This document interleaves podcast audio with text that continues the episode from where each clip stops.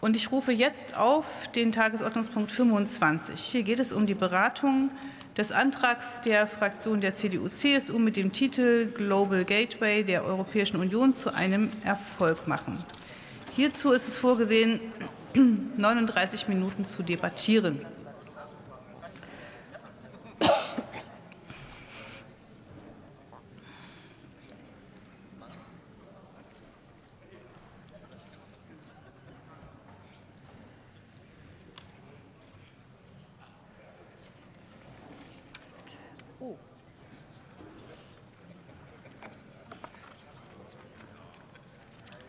So, alle Wechsel und Verwechslungen sind äh, erledigt und ich gebe das Wort der Kollegin Dr.